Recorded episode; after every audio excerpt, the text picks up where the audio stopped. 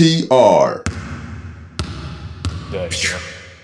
うい皆さん。こんばんは、マークトゥナイト NTR トニトニです。いやー、祝日本代表グアム撃破でしたイね。エーイナイスゲームイエーイ。ナイスゲーム。ナイスゲームだったのかな？ナイスゲームだったということでしょう。俺はでも今見て、あ申請漏れして大丈夫だったなって思った試合。俺も馬場君馬場君欠場って見た。あそっか。ってなった はい、そんなわけでね、せいぜい配信の方で盛り上がっていきましょう。えー、投稿です。こんばんは、サクアルパパです。えー、パーマをかけ若作りしていますが、やはり年には勝てず、最近老眼を強く感じます。そこで、今日のお題は、まだまだ若者には負けてないと思っていることでお願いします。NTR の皆様、こんばんは、平井大輔です。オープニングのお題は、実は怖くて苦手なことでお願いします。グリズリーズの GG ジャクソンがロケッツ戦で消毒を怖がっているのが可愛かったです。いいですね。皆さん GG ジャクソンっていう名前が浸透して。皆さんこんばんは、サウスポーです。えー娘がインフル B 型にかかりまして、週末お出かけの予定もキャンセル、熱が下がって元気なのに隔離で暇を持て余しております。えーファミリーの皆さんも過半数がお子さん持ちで、そんな時は一家にしてお過ごしでしょうか。そこでお題は、子供のまたは自分の療養中の暇つぶしのおすすめでお願いします。えー皆さんこんばんは、やおやおです。先日バスケットボールダイナーにて衝撃の暇人認定を受けてしまったので、今回も引き続きリアタイをできるように頑張ります。ちなみに TTT も聞いてます。すごい、コンプリート。えー解禁賞で何かくれるわけでもないのに謎の義務感が俺を焦がしております。えーということで、オープニングのお題は最近衝撃だったことでお願いします。最後、こんばんは、アヒルです。オープニングへの投稿です。サブリナ VS カリーが話題ですが、両選手ともにシグネチャーモデルのバッシュが存在し、スターとしての人気を獲得していますよね。そこでオープニングのお題は、個人的におすすめのバッシュでお願いします。ちなみに私は、河村くん着用モデルのアンプレ、アンプレアルスロー2がおすすめです。横の動きに対する安定性が非常にいいです。ということで、振り返りましょう。えーまだまだ若者には負けてないと思っていること、実は怖くて苦手なこと、子供のまたは自分の療養中暇つぶしのおすすめ、最近衝撃だったこと、えー個人的におすすめのバッシュですね。子供の療養中この間やった気がするけど全く覚えてないな何してたか うーんおすすめのバッシュ？うん最近買い替えたのよ自分のはいはい。家あれを買いましたウェストブルックの新しいやつうん。まだシグニチャー出てんだ、ホワイノット。いやワンテイク5っていう名前なの あ、そうなの。ホワイノホワイノットブランドじゃないんだ。はいへえ。ジョーダンワンテイク5ラスモデルなんですけど。安いのよラスモデルって。最近高いじゃんバッシュ。どんどんどんどん高騰してるじゃん。あ、でも二極化してるか。ジャワンとかも安かったよ。そうそうそう。だからそっちのその安安くちゃんと誰でも買えるよっていうスタイルの選手が好きでどちらかというと。はいはいはいはい。まあいいバッシュだから2万とか払おうっていう気持ちも別にあっていいとは思うんだけどなんかその誰でも買えるよっていう風にやってくれる選手いいなと思ってるのではい。ラスの新シューズを買ってみました。どうだったの？まだ2回ぐらいしか入ってないから あの 足にまだフィットしてないからこっからですね。はい。でもあれかも。初めてかも。ちゃんとローカットでバスケするの俺。おお。ローカットのまあ方がやすい気がするよね。なんとなく。まあ 2, 2試合やって何のその不安感とかは特にないんで大丈夫そうですはい。大西レオですええい。僕、バスケしないですからね。中途部なのに？はー、出た。もう、に、いつ、最後ボール触ったのいつなんですかねってぐらいですけど。えー、おすすめ。今、今履いてるわけじゃないですけど、あの、やるとしたら履くバッシュはコービーの6なんですよ。グリンチを持ってるんで。うん。おす、まあだからおすすめするならそれぐらいしかないんですけど、うん。コービーのグリンチ何がおすすめかって、うん。中古でも今、売ろうと思ったらめっちゃ高値で売れるっていう。なるほどね。うん最悪だからバス資産にそれはもう資産ですよ、本当に。特にグリーンチなんて、あの、渡辺とかも入ってるあの、黄緑みたいな、蛍光イエローみたいなはいやつですけど、あれもう中古とかですらほぼ出品されてないんじゃないですかね、きっと。うん。今いくらだろうな。見てみますね。はいや、一時期だって中古ですら、20万ぐらいするレベルなんじゃないですか。あれ26.5。はい。一時あれあれだよ、その、あのーライセンス失いそうになったからでしょ、ナイキが。ああ、そうっすね。26.5、今、日本のサイトとかだと、中古じゃなく新品で13万とかで赤？っ転売,、されてますね。中古だとしても、まあ、9万とそのぐらいで売れるんじゃないですか。多分。マジで？そうですよ。いや、しかもカズマなんてほとんど履いてないからダメージも少ないもんね。いや、本当ですよ。僕多分2回ぐらい、1、2回ぐらいしか履いてないんじゃないですかね。さすが。ほぼ新品ですからね。だから、あの、資産になるかもしれないというところで、コービーは非常におすすめです。なるほだから普通に履きやすいです。はど。俺もコービー履いてたな、最後。あ、そうですよね。サイさんはコービーのイメージです。うん。最近あのスニーカーズアプリでコービー出てるのみんみんな外れたっていういや、みんな外れましたよ。よ。僕も外れました、当然のごとく。スニーカーアプリ抽選したことないな。はい。唯一したやつゲットしたけど、その後もめっちゃ在庫残ってた。ゲットできるの大体そういうもんですからね。ジョーダン1のゴアテックスのやつ。雨、雨の時に履ける靴が欲しかったから。ジョーダンのゴーテックスかっこいいですけどね。あ、まあ、ね。最近売れてないです。ね。はい。はい。カズマです。よろしくお願いします。というわけで、本日はこの3人プラスひょっとしたらニャオが来るかもしれないということでやっていきましょう。はいえーっとですね、熊本の金龍丼丸文店さんっていう書店さんがいつもダブドリを大きく取り扱ってくれるああ、はい。が、なんと、先週のベストセラー、部門関係なくダブドリが1位だったということで、すごい 一番売れた本ってことでしょ？一番売れた本がダブドリ。すげえな。熊本の暑さがね、ずっと一回行きたいな挨来たい拶ね。なんだろう俺、あの、立川の店もまだ行けてないから、うん。おお、確か行きたいんだよね。ありがたいですね。何店舗かね、味方にしたいところですけど。えー、これを機にね、熊本の選手が乗ってない号でも買っていただけるように面白いものを作っていくべき、しょういくべく精進しようと思ってるんですが、そんなダブドリね、もうボリューム20の制作が始まってまして、えー、東京ダイムの岡田祐介オーナーが読者の相談に答える、ちょっと聞いてよ岡田先生っていうコーナーがあるんですけど、はい、岡田先。生はね、はい、全然バスケに関係ない話でも答えてくれて、前後はね、サブスクの契約と解約の基準について語ってくれたり、まあそういうコーナーがあるんですけど、うっかりしてまして、いつもね、お悩み相談の応募期間が1ヶ月ぐらいあるのに、募集、ついこの間、うわっつってしたので、2週間ぐらいになっちゃったんですよ、募集期間が。なんでちょっと心配なんで、ぜひね、僕宛ての DM か info.wdory.com までお悩み相談投稿いただけたら嬉しいなと思います。というわけで、よろしくお願いします。東なんか悩みないの？あ、確かに悩みちょうだい悩みっすか？ちょっと考えますね。なさそう、こいつ。今な、今何も悩んでない？自分のキャリア。岡田先生なら、なんか出してくれるかもしれないよ。もうね、履歴書と一緒にダダブドリに送って。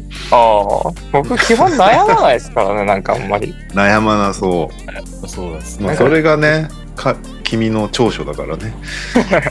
基本的に自分が選んだものは大体ベストだと思って生きてるんで。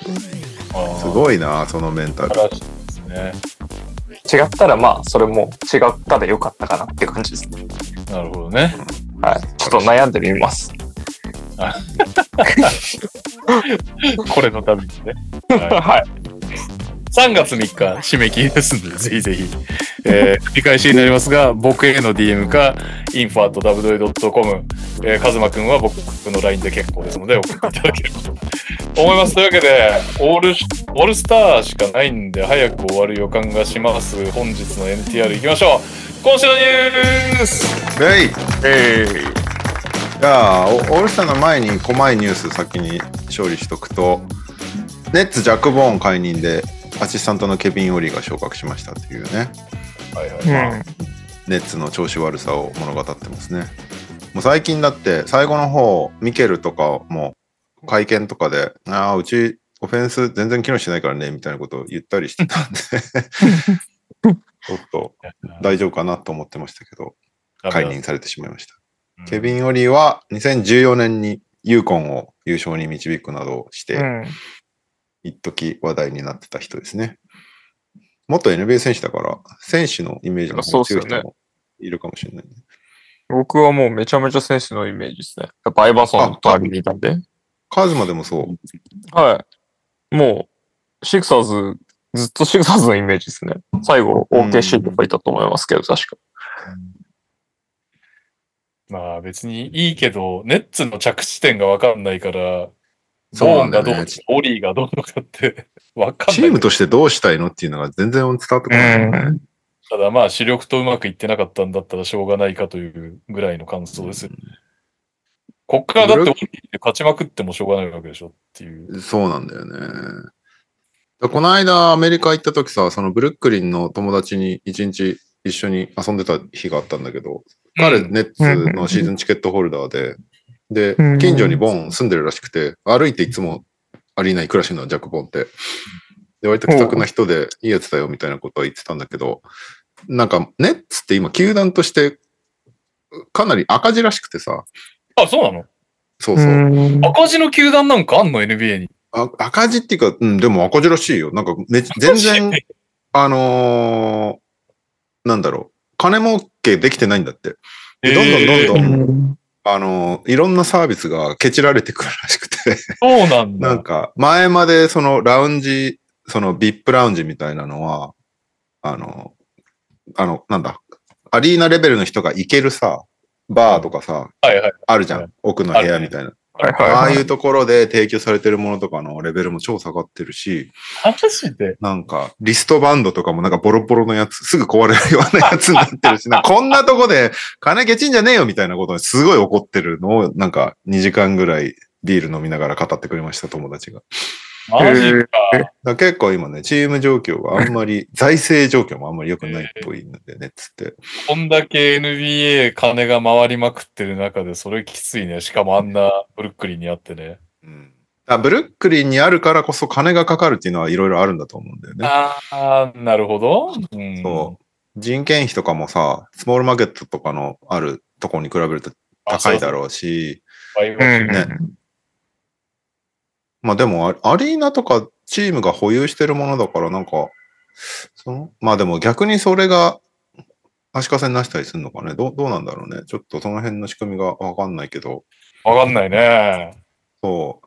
あんまりこうチームとしてうまくいってないらしくて、シーズンチケット一回やめたっつってたからね。で、うん営業営業の人から電話来んだって、やっぱりその辞めると。うんうんでそこで、こう、いろいろと自分の不満を伝えたけど、全く伝わってないあれはって言って、すごいなんか変わってない。ネッツの感じがちょっと心配になりましたね。うんで、なおかつ、チームとしてもちょっと方向性が見えてないので、確かに。まあビジビジネス面とね、うんビジネス面とバスケット面って全然、あその部署が違うだろうからあれなんだけど、まだ両輪だもん。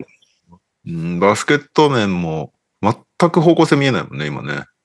うんなんでミケル・ブリッジスはアンタッチャブルとか意味不明なこと言ってたんだろうな。それがよくわかんないよ一回壊しちゃえばいいのにね。な。指名権4とか5とかの価値じゃないじゃないですか。基本的には。うん2番手3番手の選手なわけだから。そうね。いや、全然いい選手なんだけど、なんか、そうなんだよ。なんか、今さ、だから結局、核が、核が、核になるプレイヤーがいない状態で低迷してるから、いろいろひどいイメージあるじゃん。そう、こ、そうこの状況でアンタッチャブルな選手とか作ってても意味ないよねっていう感じはちょっとするよね。それこそね、なんかウェンバヤマとかいるならまだわかるけどっそうそう、そうていいううことだよね。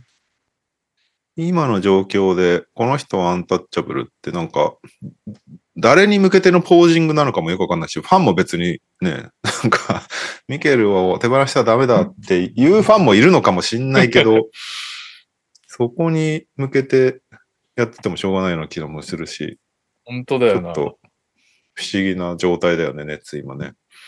不思議だね。アセットはい、アセットになりそうなプレイヤーがいっぱいいるのよね。まあ、除くベンチって感じにはなっちゃったけど。なんかでも、ジャック・ボーンはかなりベンシモンズ型でオフェンス作ってたらしいんだ。それもすごいよね。で、蓋を開けてみたら出ないっていうので、すげえなんか困ったっていう話はしてました。だから復帰した時あんなに活躍したのかって思ったわ。はい。もともとセットが彼のためにあったからっていう。一瞬活躍しただけだったな、それも。ね手放してたね、ファンタジーでもね。いや、全然だよ。マジ最近。でもオールスターブレイクで休みあったから復活するかもしれない。ベンシも肩だったジャック・ボーンがいなくなって。ああ、そっか。ケビン・オリがどれぐらいベンシも、でもだってね、まあ仮にベンシモで作りまくってて、他の選手が不満で、それがもし仮に理由だとしたら、まあ、やれないですね、オーリーは。ベンシモ中心では。確かにね。どうすんだろうな。知らんけど。はい。はい。はい。思ったより熱の話した。えー、ルディ・ゴベアのガールフレンド妊娠発表してましたので、お父さんになります。えー、ええフランスの人みたいな、なんか、なんだっけな、ジュリ、ジュリア、ジュリア・ボニーラみたいな名前だったかな。同じくフランス出身の、多分、インスタ見る感じモデルっぽいけど、ガールフレンドっていう表記だったから、結婚はしてないっぽいけど。まあでも NBA 選手も基本それよね。結婚してないよね、みんなね。してない。そうっすね。なんで、ゴベアは、オールスターには選ばれなかったけど、ガールフレンドと妊娠発表して幸せそうでした。なるほど。おめでとうございます。おめでとうございます。おめでとうございます。あとは、なんだろうね。JJ レディックが喧嘩してましたとか、そんな感じ。どっくりバース。ずっと続いてるよね、あれね、なんかね。うん。で JJ は嘆いてたけど、なんか、昨日ダイナーで話してたのは、JJ レディックみたいな、なんか賢い人が、そういう炎上目的のネタに走るのやめてくんねえかなっていう話をしたんだけど、昨日ダイナーで。両チームとしてね。うん。うん。でも今日出てたレディックの意見としては、なんか、この間、なんか自分の YouTube とかで、ザイオン・ウィリアムソンがポイントガードになって、どういう風にペリカンとかやってるかみたいな動画をアップするんだけど、それが5万4千ビューよ。で、その後、ドックリバースについてなんかちょっと話したら、もう何ミリオンとかビュー数がつくわけよ、つって。うん。ファンはそんなバスケの話求めてないんじゃないかっていう、この状況を作っちゃったメディアはどうなんだっていう問題提起をし始めてて、どういうこと？うんまあ、言う言ってることはわかるけど、じゃあそこに乗っかるなよっていうのはちょっと確かに。今、お、めえもメディアだろう。そうそれを変えろよ、お前がっていうのが、このバスケット、まあだからバスケットボールファンもね、結局、二通りあるから、バスケを純粋に好きで、そういう分析が好きな人と、そういうドラマ性が好きな人っていうので分かれるっていうのは分かるけど、モテオが好きな人ね。モテオが好き、そっか、三通りあるんだね。だけど、なんかレディッでも、クみたいな。なんか俺は、なんか、ダイナーでも言ったかもしれないけど、レディックはそもそもドックのこと嫌いっていうのは嫌いっていうか、なんかまあね。クリッパーズ時代のことを苦々しく思ってるっていうのは絶対あると思うんだよな。もうこうなる前からあるだろうね言ってたのを聞いてる気がする。もっと俺らはあのレベルじゃなかったとか、散々言ってた気がする、ポッドキャストで。そう。で、今、周りのベバリーとか、いろんな選手が、いや、お前ドックのおかげやんけ、みたいなのを言うんだけど、ことごとく反論し続けてる JJ レディック。いろんなスタッツを出して。まあクリッパーズじゃなくても俺は守り合いみたいなのはあるしね。そうね。あとなんか、なんだっけ？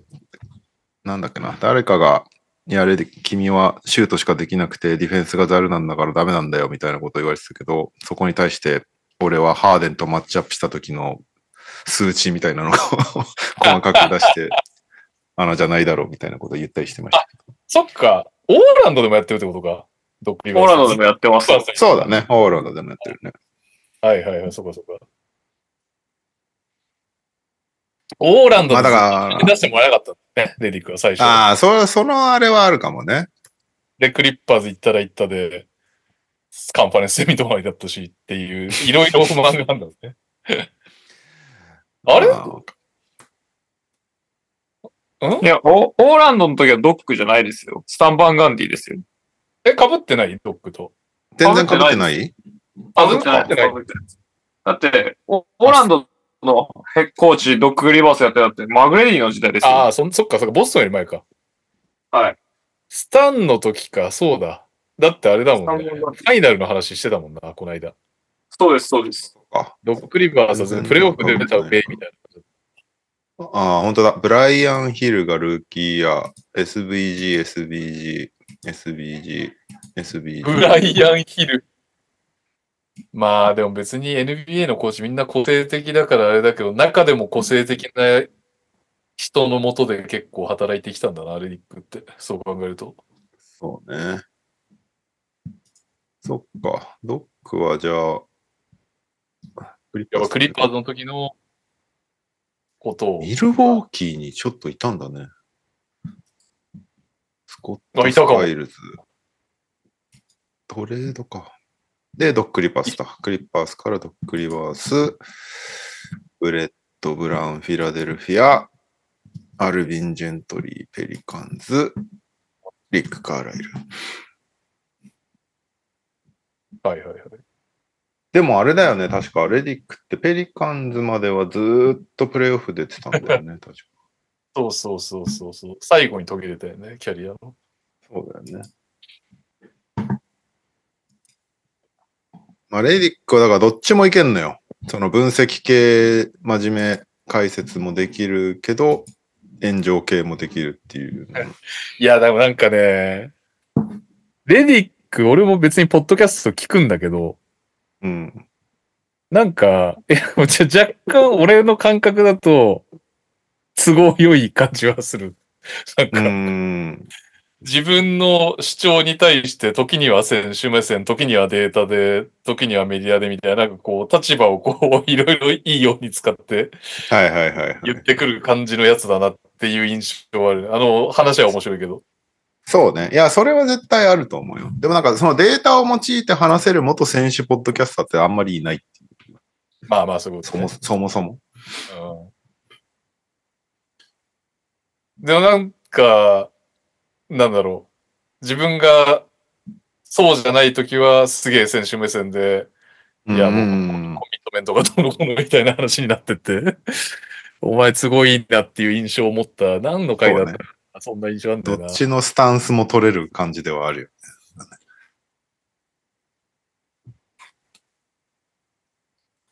あとは、ポッドキャスト、選手ポッドキャストつながりでいくと、マット・バーンズがキングスのあの放送からクビになってましたね。おー。もう後半戦は出れない、出ないそうです。なんはいか、解説じゃないけど、プリゲームショーとか、ポストゲームショーとかで出てたんだけど、マット・バーンズ、キングスの。なんか、クビになってました。うんなるほど。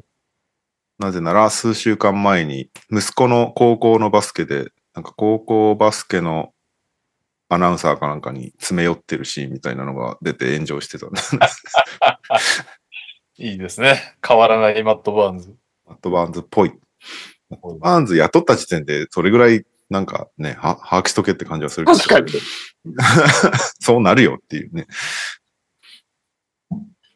マット・バーンズ、でもなんか、オール・ザ・スモークの感じだとやっぱり、そういう感じがしないのがすごいね。やっぱり切れちゃうんだろうね。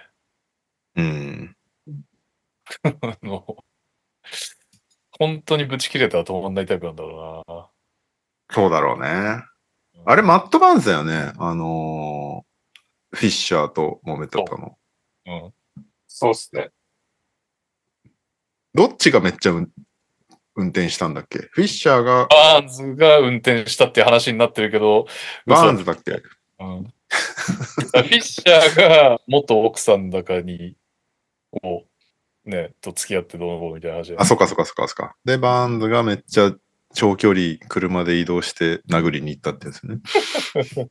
チャゲアス状態ですよ。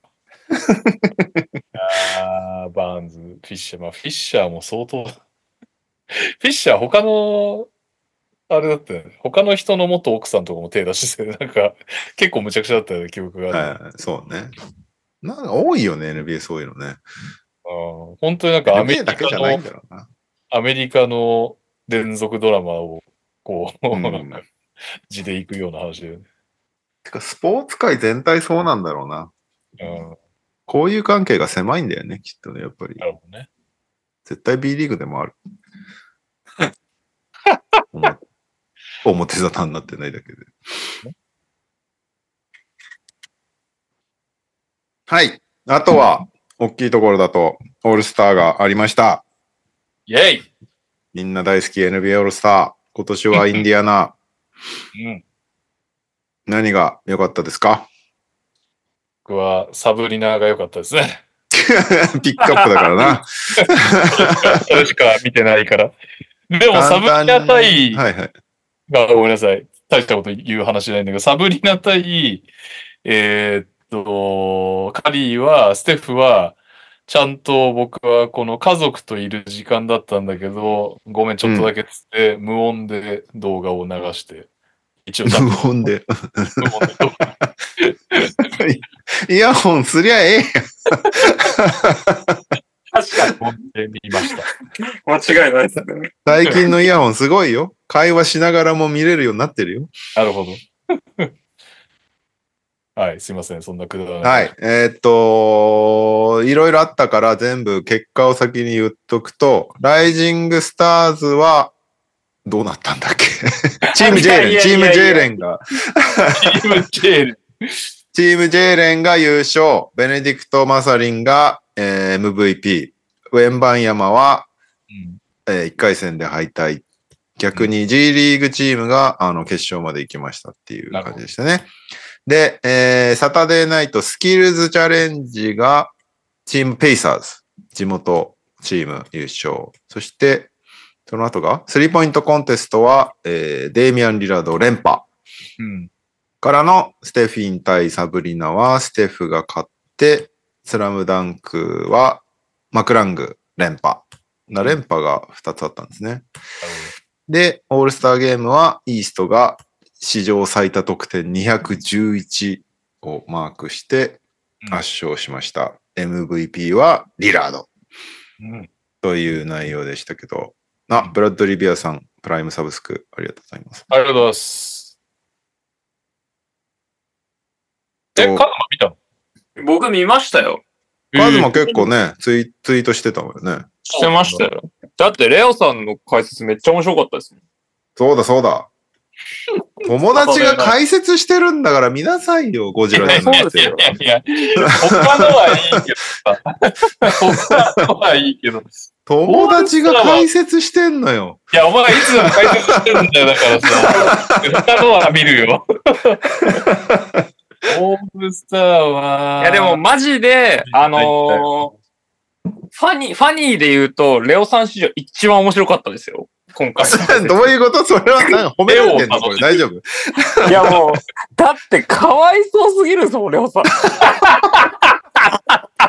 いやもそういう性格の悪い楽しみ方をしてたわけね、カズマさんは。う、いや、だいやいやいや、だって、あの、レオさんがかわいそうすぎるから見てほしいみたいなツイートしたんですよ、僕。ししてたね。うんまあまあいいねついてたんで、みんな同じこと思ってますよ、多分。ってぐらい、最初のスキルズチャレンジのひどすぎて、ヒルズがほんと真面目にやんないのよ。特に、あの、バーンズとかが。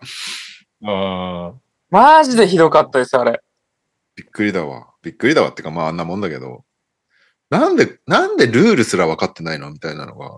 なんか同じミスを何度もするみたいなのとか、まあ逆にそれでもうなんかバカにしながら解説できたけど。まあまあまあまあまあまあ。解説っていうか、解説。いやもうそうだ、解説っていうあれがダメかもね。ダメってたっていう。いやもうやっぱそう、サタデーナイトの解説ってマジで難しいんだなって思いました。まあ、解説じゃないもん。あれはもう自画自賛じゃないけど、俺でよかったね、じゃないかな。多 分クリスさんじゃないよ、あれ多分。いやもうそれはそう出ですよ、ね。してこれ、どこにも。いや、ラスト22秒が結構大切な勝負なんでね。そんなデータどこにもない。俺と永田さんでよかったよ、あれ多分。ちょっとや、そうですね。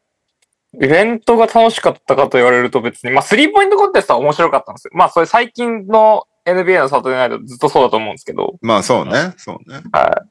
スキルズチャレンジはまずとにかくひどいですね。うん。でもダンクコンテストも、まあなんか、しょっぱい、しょっぱくないで言うと、しょっぱい方だったと思うんで、うん。点数もなんかよくわかんないですし。あとは審査員がちょっとね、いまいち、いや、そうっすよね。審査員が50点出なくてブーイング会場から起こるみたいなのありましたし。うんマクラングのあのダンクが46はちょっと意味わかんなかったからな、マジで。いや、そうですよね。解説の大西さんもなんか、いや、厳しいですね、みたいなことコメントされたんで。えーって言っちゃったもん。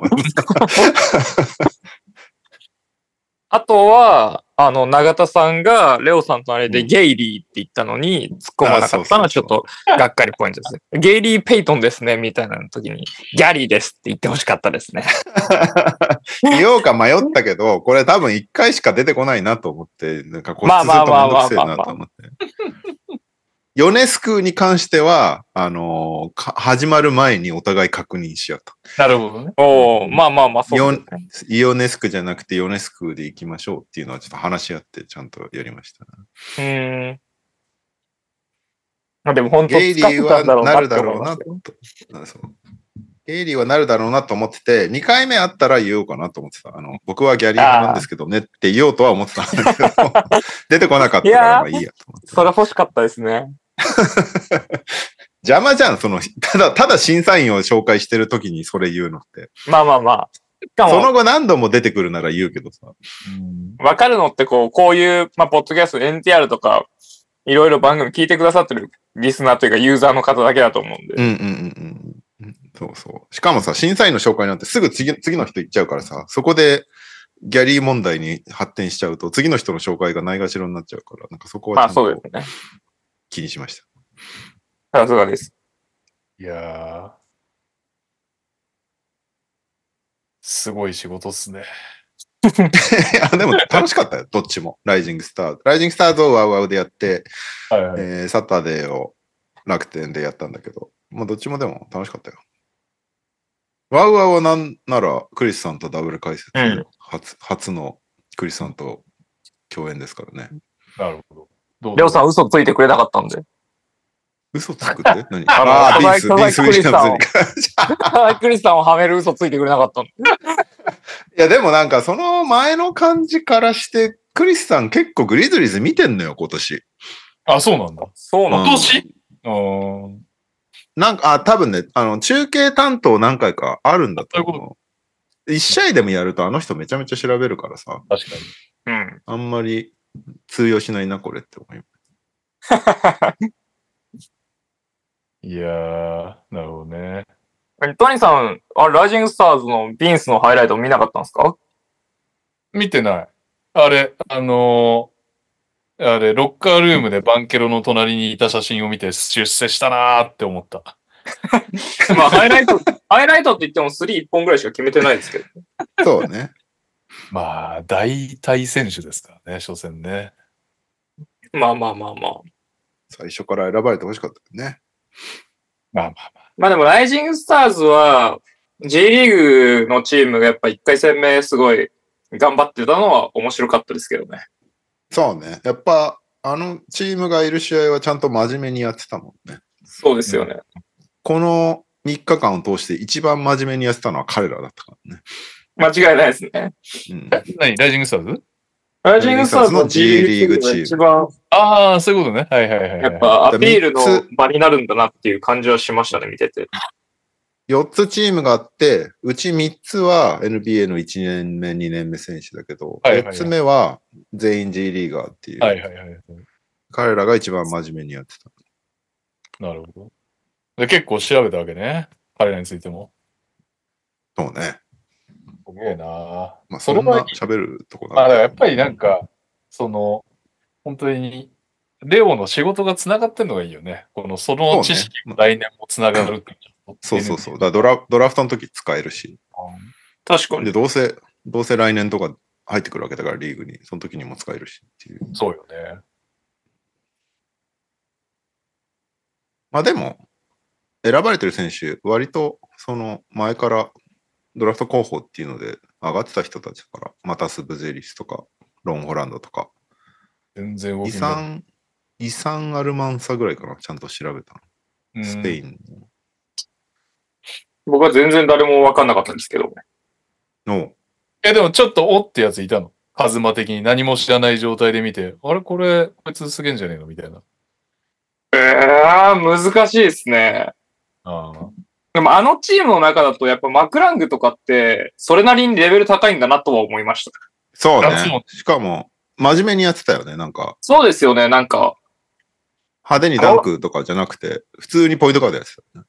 能力任せじゃなくて、まあ G リーグだとそれなりのスタッツを残すだけの力はあるんだなっていうのを見てて思いました。うんんあ、だから、ダンク用に雇われてるだけではないということね。そうそうあそうですねなんかちゃんと、と、あの、ゲームメイクしつつ、空いてればドライブ仕掛けて自分で点点取り行ったりとかしてたし。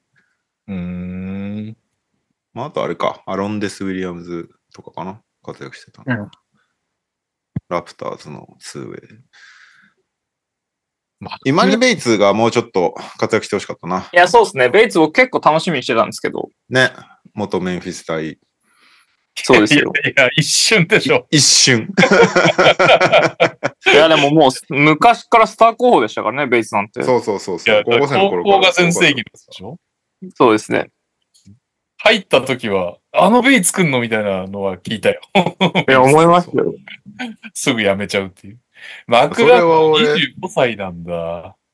放送前にワウワウさんは、なんか X のうん配信をやるのよ。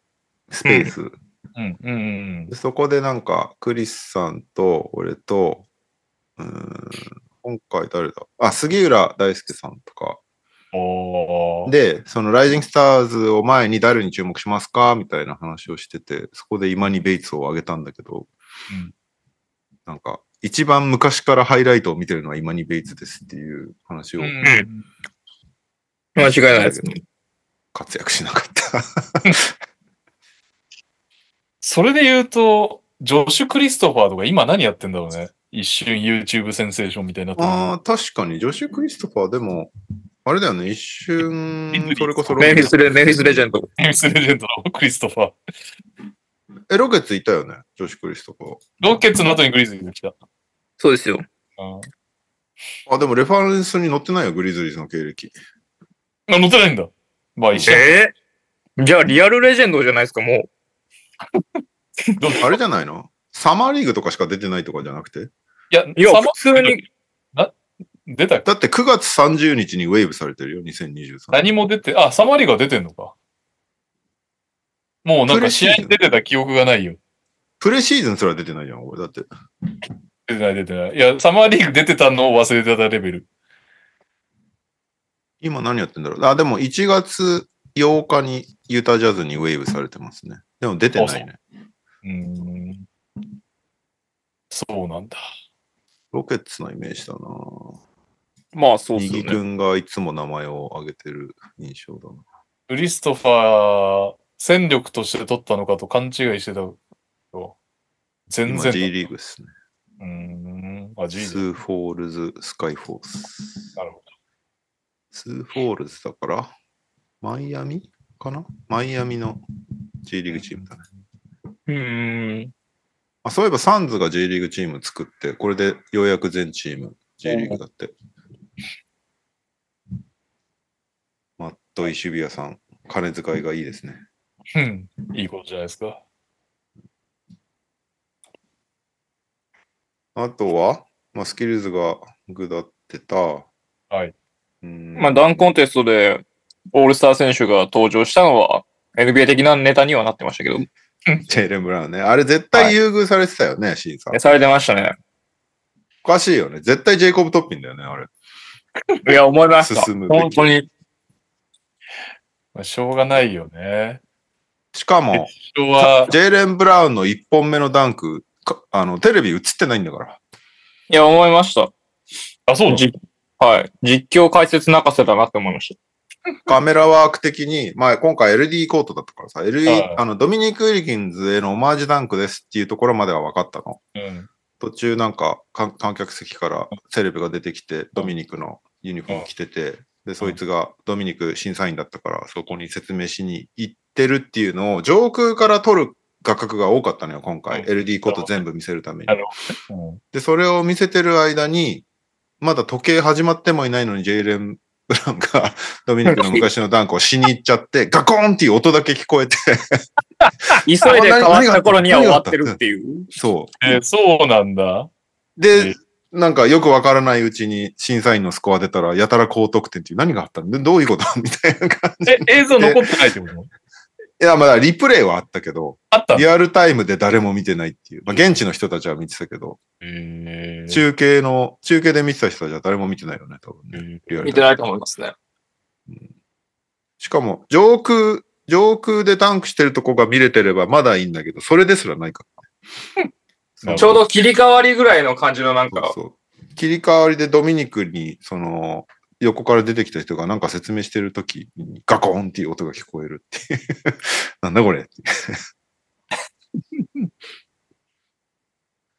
ままあでもどうなんですかねなんか、試みとして正解だったのかよくわかんなかったですけあ何が？LED。ど。?LED。いや、ジェイ、ジェイレンみたいなオールスター選手が、こういうコンテスト、ダンクコンテストに登場することが。ああ、うん、まあ、しょうがないですね。来てくれたのは良かったけど、うんダメだったっていう話だから、まあ、しょうがない。ね。そこは別にいいと思うんだけどね。やっぱあれじよくやってくれたなっていうのはあると思う。この、G リーガー同士の対決は、ダメ避け、たかったんだろうね。避けたいなら出すなよっていうのが確定してるね。いや、もう、そうなんだよ。G リーガーマクラング使うんだったらもう他を呼ぶなよっていう話だよね。本当そうですよそうなんだで、マクラグランって絶対決勝行くんだから。あん中で一番ダンクうまいんだから。確かに。だからもう、ジェイコブ・トッピンがかわいそうだよね。だからそういう意味では。いいダンクしてたのに、うん G リーガーだからまあそうですね。ね。ちょっとなんか、そこで気づいたんだだから選んであげるなよっていうね。あ、ダメじゃん。マクラング対トッピンとか数字取れなくて 気づいたっていう。いやでも、ジェイレン・ブラウンのオールスターバフはめちゃめちゃあった気がするな。彼が悪いわけじゃないんだけど、彼は彼なりに頑張ってたから全然いいんだけど、あのな謎のマイケル・ジャクソン手袋ダンクも面白かったから いいんだけど。あ、まあ、あと D・ ブラウン、D ブラウン、D ブラウンのトリッコだよ、俺はあれ相当、ギャグだとしたら相当面白い。なんでだよって感じだよね、本当に。いや、本当そうですよ。ダンクした後に目隠して誰がおーってなるねっていうね。あれ最高あれだって、それこそ俺、あの、本当にリアタイで見てなかったから、あの、それこそ家族とゴジラ見に行って、その前後でチラチラうん動画探して見てたんだけど、無音でも面白かったもんね。じゃあ正解なんじゃないですか？何やってんの？と思ってなんか思い出したかのように目隠したもん。そうそうそう、あーっつって。あ、忘れてたっつって、これ、やんとかないと、つって。は相当面白かったな。まあまあ、でもね、彼が出たのは偉いよ。うん。彼でもだって、その選手会でも割と偉い人だもんね、ジェイレン・ブラウンって。まあそうですねだ。そうそういうとこも感じてたんじゃない？俺が出れば、なんかしら、この後続く人が出てくればいいなっていう気持ちは当然あったと思うから、なるほど。もうジェレン・ブラウンに対してはありがとうっていう気持ちですけど、ダンクはちょっと面白かったですっていう。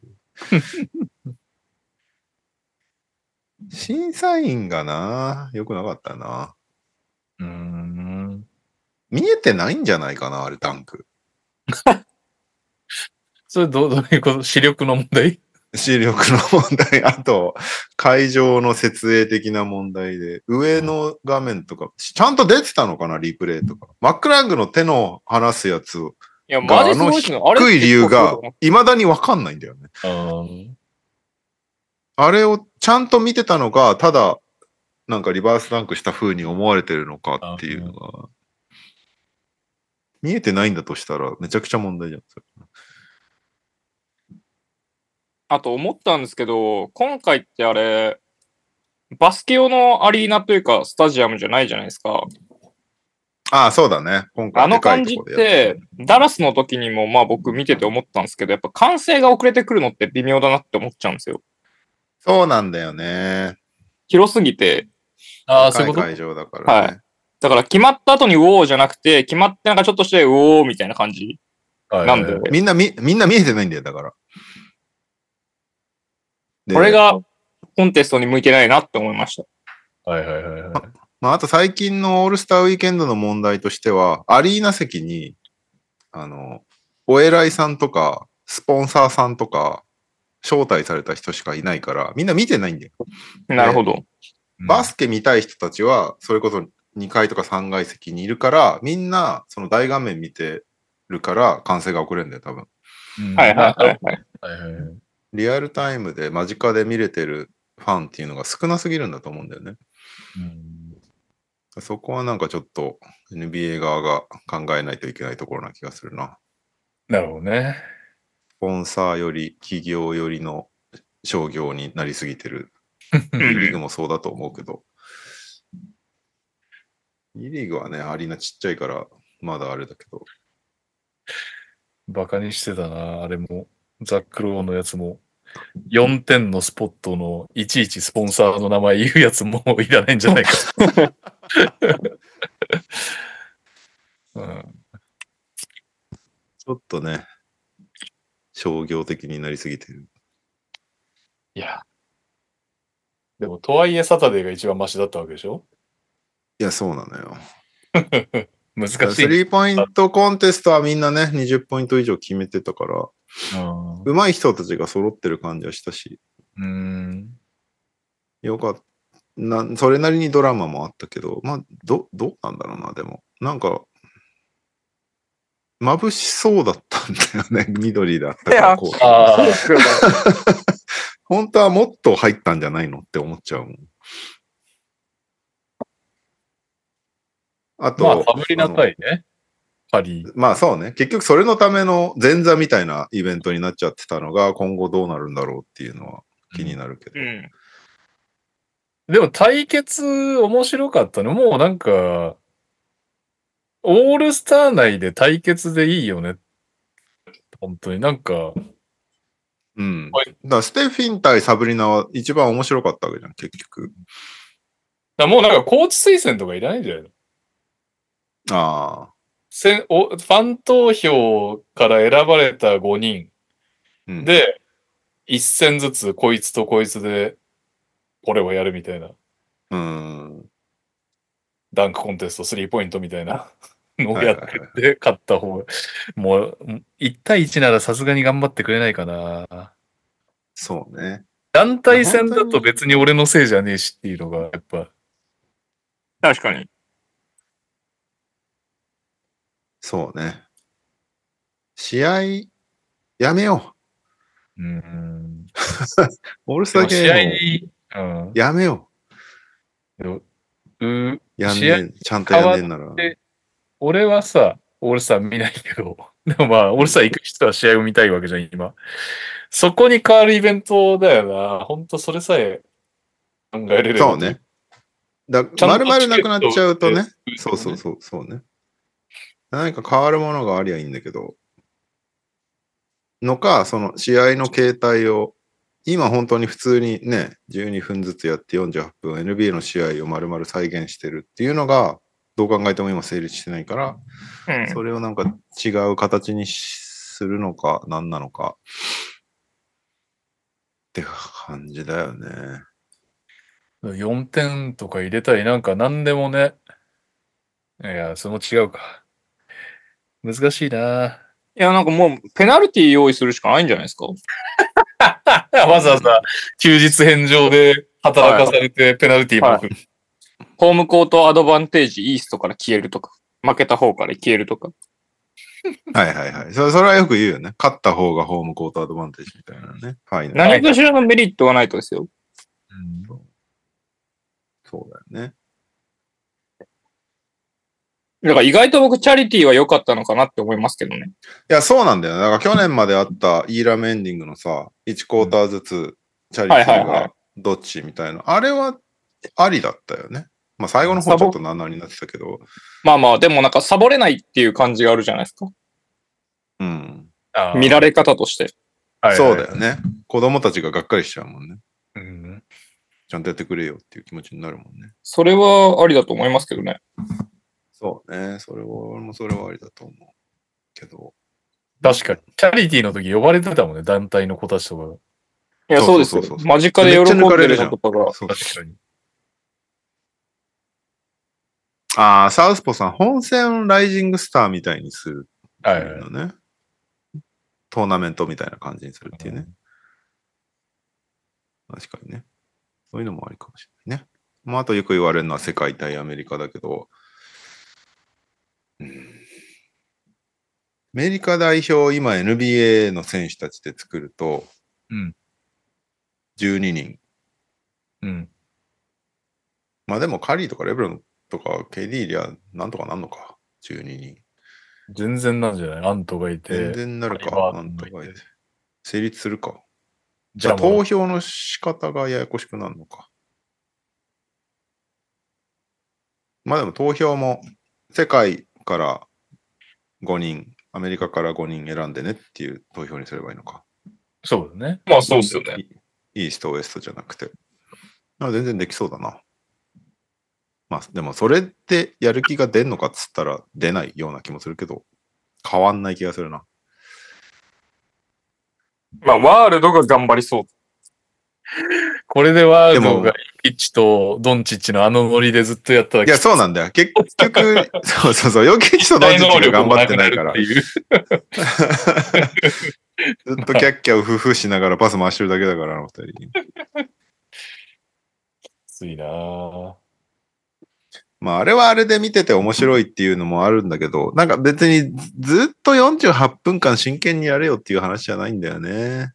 ちょっとでもいいから真剣な瞬間を出してくれっていうところだとは思うんだけど。うん、なんか本当、怪我するリスクがあるからっていうのを言うんだけど、いやいやって思っちゃうよね。変わんないでしょ、こんなのレギュラーシーズンの試合。まあそうっすね。なんかちょいちょいでも話聞くのが、やっぱ普通にそのブレイクだと思って、まあ例えば酒も飲んでたりとか前日とか。うん。だからそういう意味でのコンディションはもう、ある意味崩壊してるというか。まあそうね。それはあるよね。だからそこがあるのかもね。アスリートがストイックになりすぎたっていう、昔に比べて。うん。はい昔のバチバチにやってた頃の人たちなんて前日まで酒飲んでる人たちだったじゃん。うん。ジョーダンとかバードとか。そもそもね。だから変わんないのよ、多分。オールスターブレイクになろうが、レギュラーシーズンだろうが。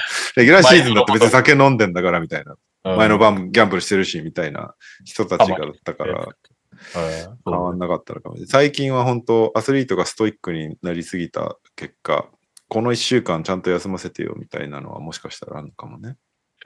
なんならクリス・マリンなんか、アル中のまんま NBA 選手になれたから天才すぎて。で、現役になってからまずいっつって、コーチに相談して辞めたとか言って。すごすぎる。ローンアーティストはハーフタイムにウイスキー飲んでたっつったよ。あーまあ、でもだから、そうだな。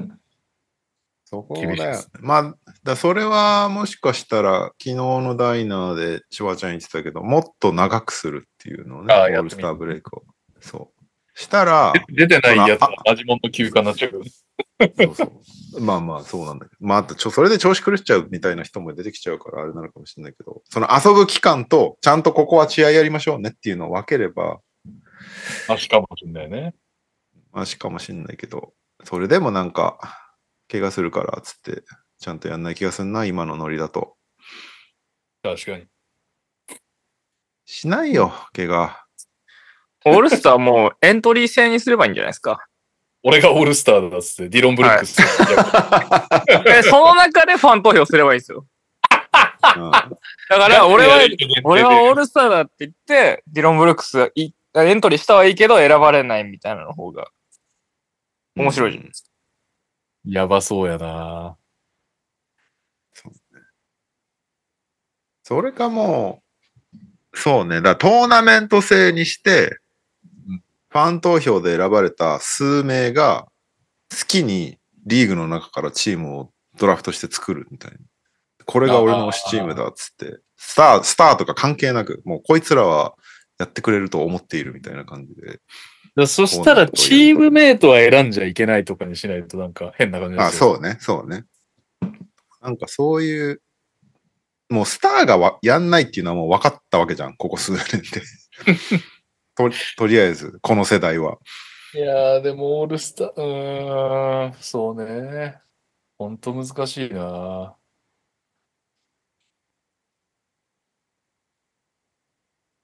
まあ結局、真面目にやる人がいなくなったからっていうことだとは思うけどね。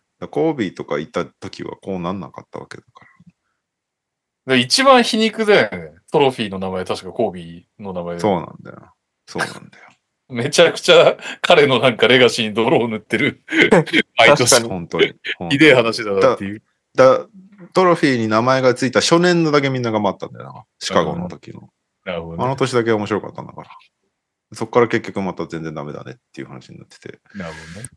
あの、コービーみたいにどんな試合でもフルでやりますみたいな人が今一人もいないっていうのが問題になってんだよね。いや、やっぱりコービーとかジョーダン、ね、おじさん的な発言になっちゃうと思うけど、コービーとかジョーダンのやっぱりこの試合しか、んひょっとしたら一生で見えない人もお客さんにいるかもしれないっつってね、うん、毎晩やるみたいなのと、あ、ちょっとロードマネジメントなんで休みますっていう現在そうなんだよね。ちょっと差がもうそう。いう、そういう世代だから。うんそこがな、今後変わんのかっつったら変わんないんだろうな。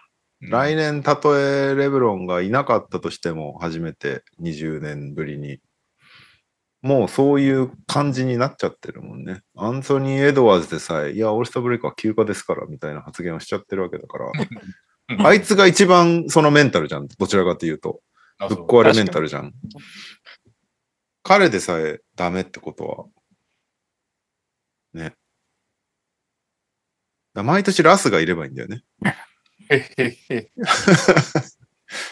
そうだよな。でもラスももう、そういう、周りの選手を動かす力はな、失ってしまったからな。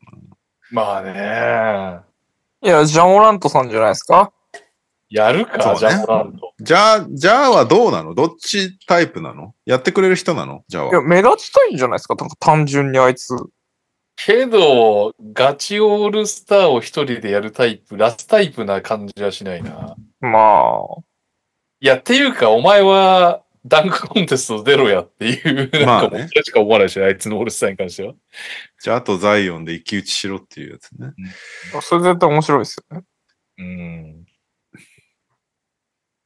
でも可能性あるスターレベルの選手ってなんかジャン・オラントぐらいに思っちゃうんですけどね。いや、そう、俺俺もジャなのかなって思ったんだけど、ジャがすげえ真剣に取り組んでることに対して、周りがフォちゃんとそれについてくるのかっていうことに、ここ数年懐疑的になっているっていうのは。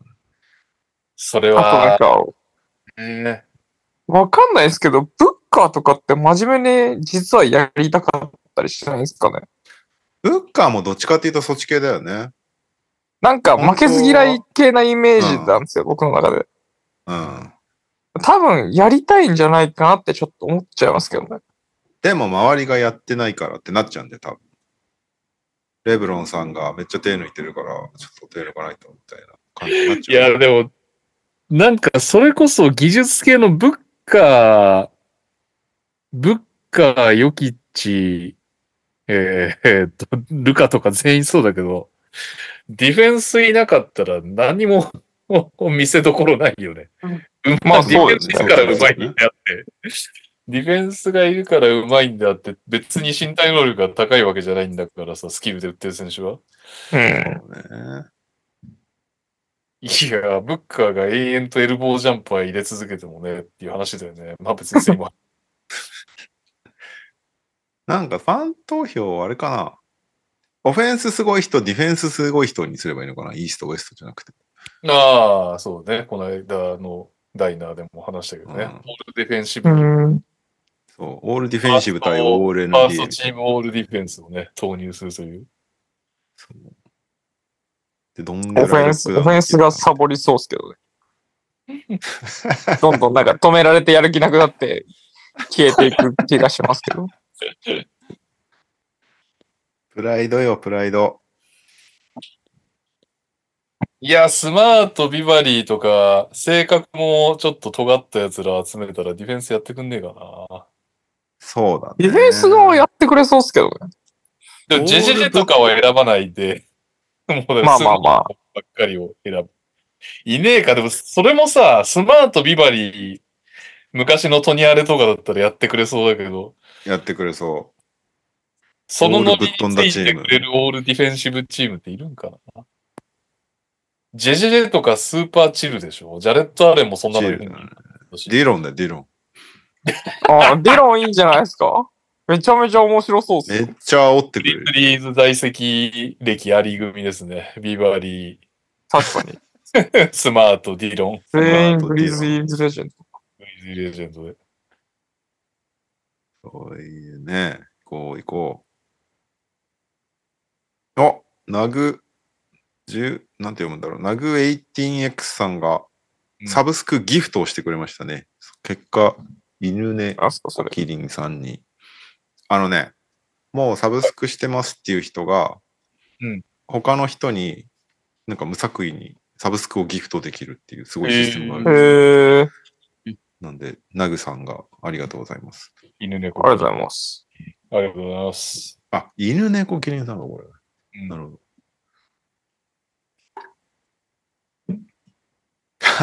ジュニアヤーズさんの LED コートなんだか、あくれ諦めたい時にコービーの顔をコートに足したらいい。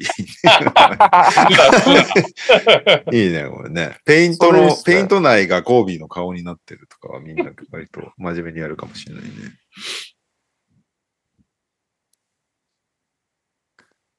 まあ、シュートに点数つけると、芸術点つけるとどうでしょうあー、なるほどね。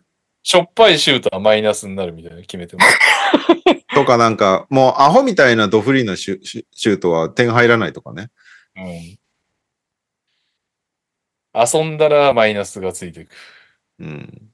まあ誰が判断すんだって感じにはなるけど。ドミニク・ウィでも、ルでも本当、そういう感じになってくると、いやー、厳しいなディフェンダー越しのダンクは4点とかね。ああ、そうね。でも別に勝とうとしてないもんな。いいや、そうなんだよね。じゃあ、いいか勝つこあ、ナグさん、いつもポッドキャスト拝聴してます。これからも頑張ってくださいとあ初めてのチャットいただきました。ありがとうございます。こういうの嬉しいですね。今日なんかいつもより多いな。そうね。もうあれはスタッツがレギュラーシーズンにカウントするよっていう。平均スタッツが。そう。かかってくるよっていう。うんでも200点ゲームだからな、今、すでに。確かに。逆にバフになっちゃうのかな。タウンズが50点取ってっからな。タウンズ僕結構好感を持ちましたけど。ああ、でも確かにタウンズは真剣にやってたっていう話ね頑張ってたね。に。なんか最後の方ずっとタウンズ走り回ってるんですもん。い走り回ってたし、なんかダンクコンテスト出たそうなダンクもいっぱいしてたし。や、そうっすよね。タウンズ良かったですけどね。あれは何なの？フィンチのためにみたいなところがあるの？やっぱり。どうなんですかね。あ、ハレルヤそんなツイートしてた？な。フィンチのためうに。ん。ええあ50点取りたかっただけにも見えちゃいましたけど。でも、なんかそれでも目的はいいと思うんですよね。まあね。手抜くよりはよっぽどいいよね。はターンズはでもやっぱり、スリーポイントコンテストも思ったけど、うまいね。うん なるほど。あとはもう、メンタルの問題、彼の場合は。いやーまあ、クソパスは減ってるしね。いや、今はパス、うまくはないけど。うん。でも、まあまあなんか、昔までのひどさはなかったので。まあ単純にボール持つ時間がアントニーに取られてるっていうのもあるとは思うけど。まあ、だから、オールスターはね、タウンズ・トゥ・はいゴベアのアリ,、アリウープがね。あ、ああ、そうね。そういうのは増えてるからね。あれはなんか見てて楽しいもんね。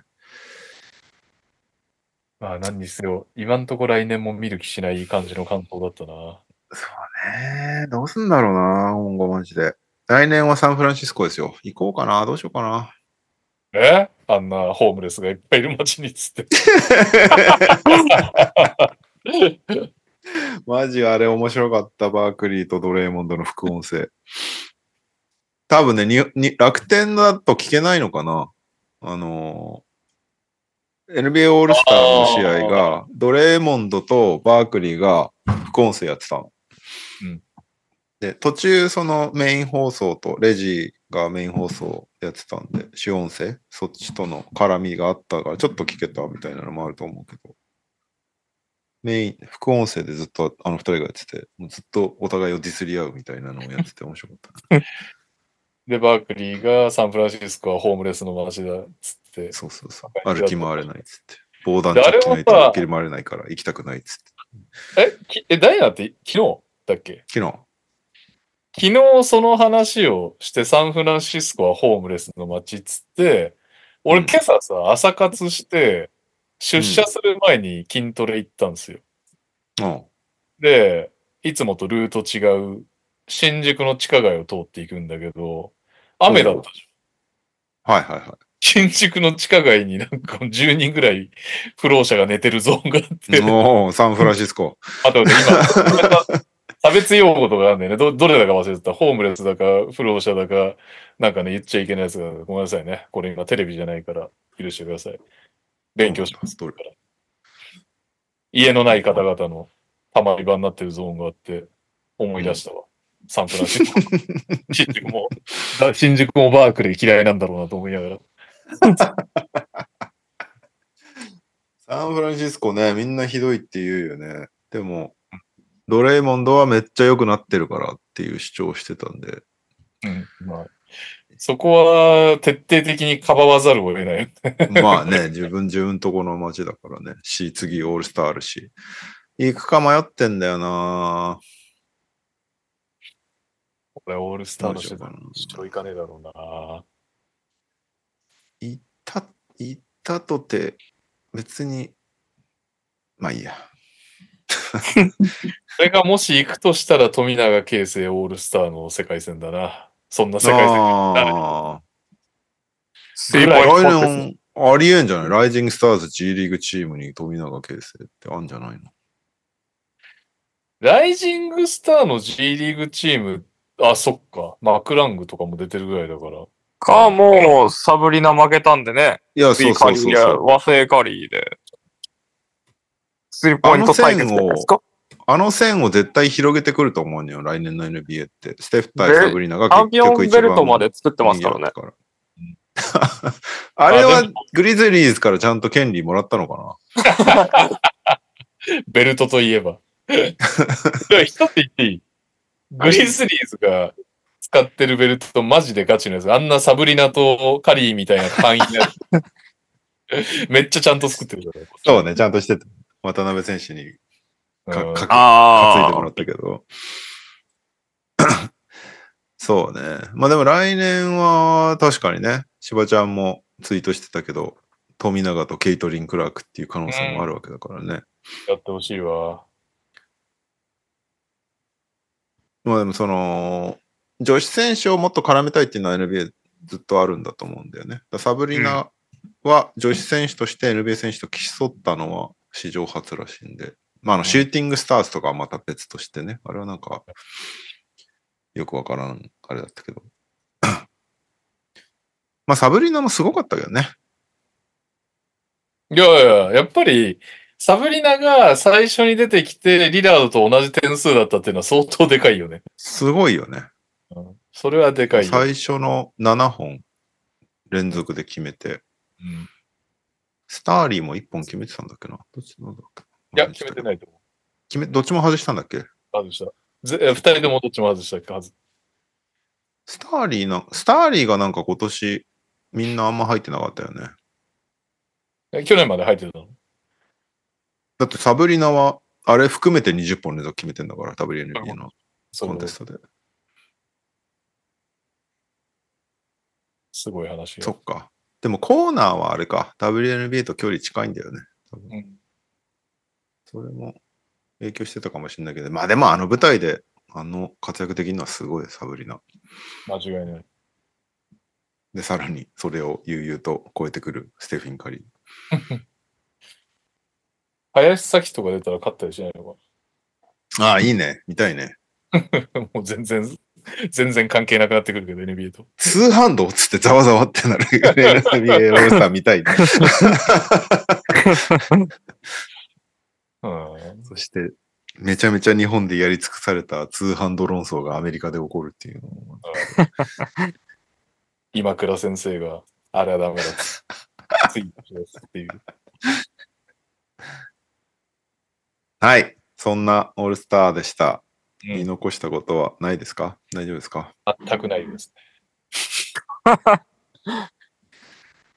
い。はいえー、日本方面は、先ほど見ましたけど、フィギュアアジアカップ予選が始まりまして、今日日本がグアムに21点差で勝ってました。おめでとうございます。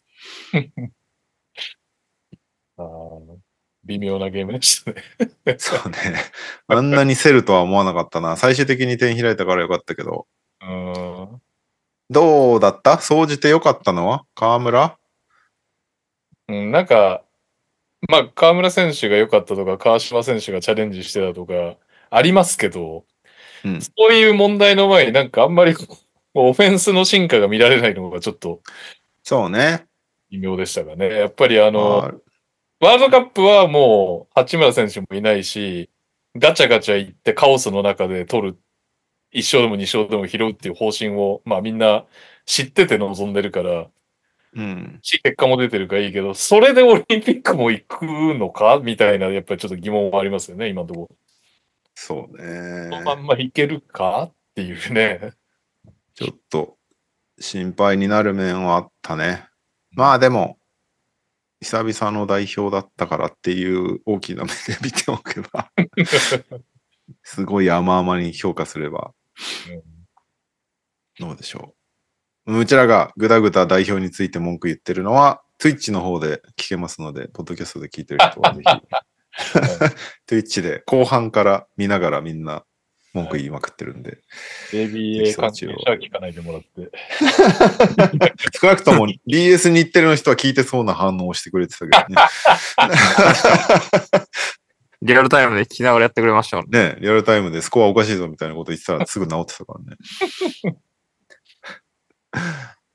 えー、あとは日本ニュースとしては、ベン・ローソンが帰化申請中選手になりました、うんっていうのがありましたね。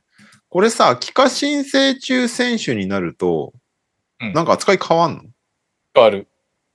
帰化選手として使えるようになるの？ならない。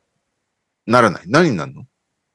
4人ロスターに抱えられるけど、あー、なるほど、なるほど。あ、そういうことなんですね。だから、外国籍おいわゆる、あの、そうそうそう。だから、あの、外、外国、えっ、と、だから、ローソン、サイモン、ボイドはできない。うーん。一緒に出せないけど、ロスター入りさせられるってことね。そうです。そうです。なるほどね。一応メリットはあるのか。帰化申請中になること。B3 特別ルールで、これ留学もそんな感じかな。あ、そっか。B3 だからまたちょっと違うのか。あ、そうそうそうそうそう。いやいや、こう。B1、B3 の B2 はないです。帰化申請枠は。留学生枠もない。福井ブローウィンズ、うん中さん、中原さんがアシスタントコーチをやっている WW おーニュースでインタビュー載ってますけど、うんのベンジャミン・ローソン選手が今、帰化申請中選手に変更されましたということで、イギリス出身28歳、216センチ、118キロ、パワーフォワード兼センター。2018年当時は B1 リーグに所属してたライジングゼファー福岡加入。その後もファイティングイーグルス名古屋、越谷アルファーズ、京都ハンナリーズなど渡り歩いて、熊本で B2 ブロック王、2021-22。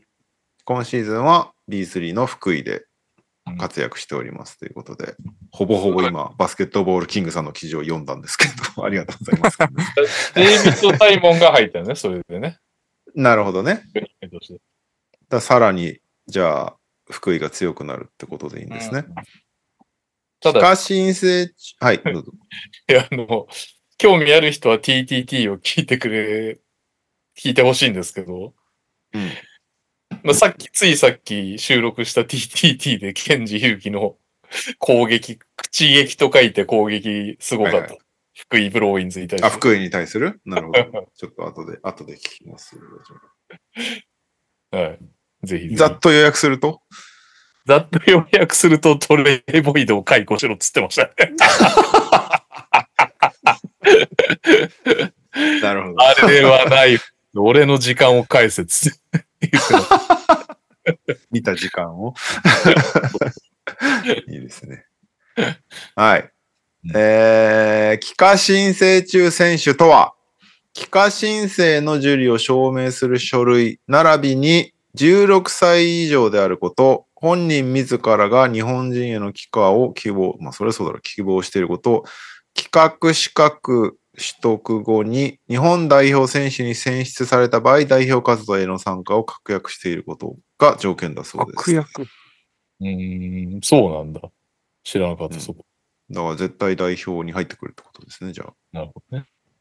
まあでもあれか、活動に参加だから、選ばれる選ばれないはまあトムさん次第っていうところだとは思うけど、うん。うんえー、それして、この発表を受けて、ローソンさんは、ツイッターで、日本語で、日本人になりたいですっていうツイートを していまし英国紳はい士。日本人になりたいいいです英国紳士。はいまあ、ローた。ソン、ほぼほぼ、はい。うまいとは俺は思わないけど、めっちゃ頑張るし、でかいし、は走るからいいなとまあでも、でかいよ。で、でかいっていうか、あの、お、お 言葉のチョイスが悪かった。あの、いいよね、そういうのね。大きいよね。でかくてサボらない正義ですね。うん。し、だから、結局、最終的に選ばれるのは帰化選手って一人しかいないから、代表選手は。でも合宿に、合宿にそういう選手がいてくれるだけでも全然違うっていう、ね練習の、練習の強度がめちゃめちゃ上がるんで。そういう意味でも、彼みたいな選手が帰化してくれることはとても重要だと思うんで、うん頼もしいです。でね、ハレルソン、ホーキンソン、怪我ですみたいな可能性だってあるわけだしね。あ、そうですね。ということで、ほぼほぼバスケットボールキングの記事を一字一句読んだので、皆さんバスケットボールキングをぜひ読んでください。はいそんなもんかな？そんなもんかな？俺が持ってるのは。はい。はい。投稿いきます。皆さんこんばんは。ベルテックス静岡ファンのオイモベルティと申します。それでは今週の静岡に投稿します。福島と一勝一敗痛み分け、ジョン・ハーラーはダブルダブル。2月17日と18日、ベルテックス静岡はアウェーで福島と試合をしまして、結果は一勝一敗でした。静岡の若きセンター、ジョン・ハーラーは1試合目は24点、17リバウンドでダブルダブルを記録。2試合目は20.9リバウンドで、こちらもダブルダブルに近い数字を記録しました。見た目、ジュルーン・ホリデーの静岡が誇る点取りやブロープレーは1試合目に17点を取るなど持ち前のスコアリング能力を発揮していました。さて、今週末、静岡はホームで愛媛と試合です。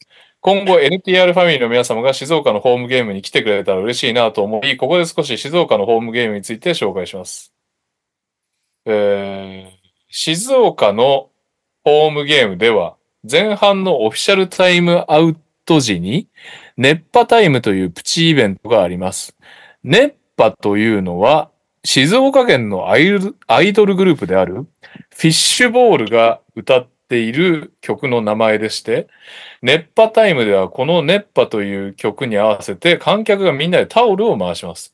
ちなみにこの熱波という曲はサウナをモチーフにした曲でして、この曲の PV の撮影地は、おお、知る人ぞ知る静岡にある有名なサウナのサウナ敷地です。出たうちらが言ったやつ？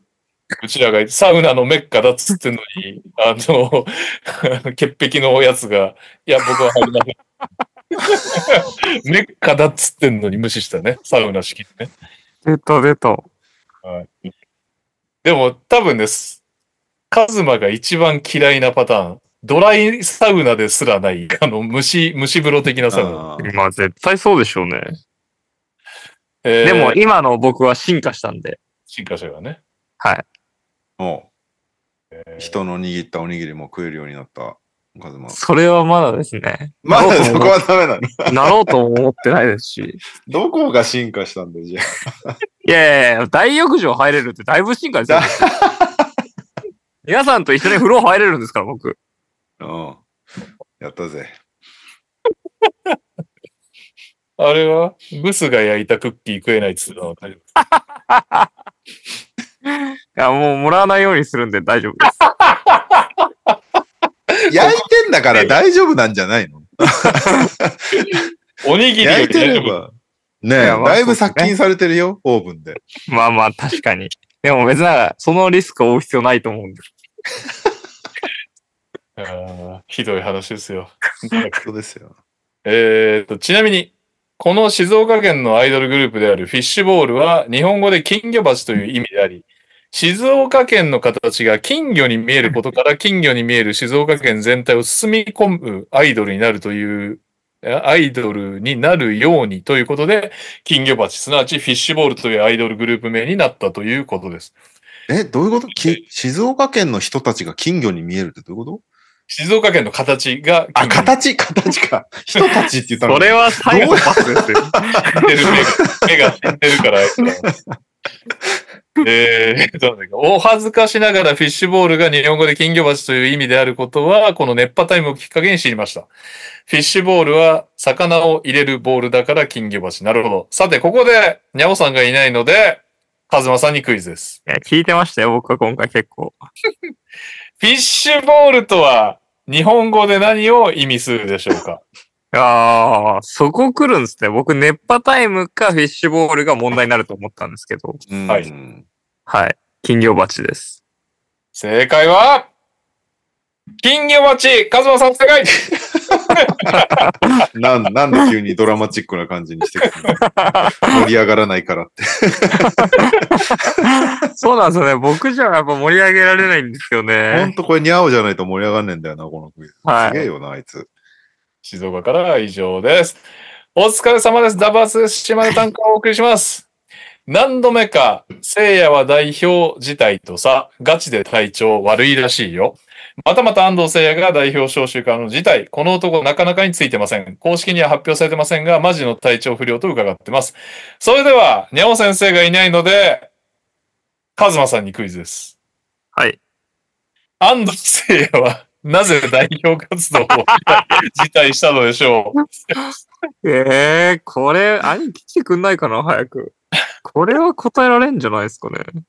体調不良。これはニャオね、答えられると思うよ。そうっすよね。はいさすがに。だってこのニュース、誰も言ってないのに、ニャオが率先してファミリーラインに送ってきたもんね。確かに。安藤聖也といえばみたいなところ今ありますからね。ファミリ知っーラインてたって言って送ってきたもんね。そうですね。B リーグライブで食らったやつだわ。はっは、みたいなね。ははいい。正解は体調不良。試合のないお休みのことです。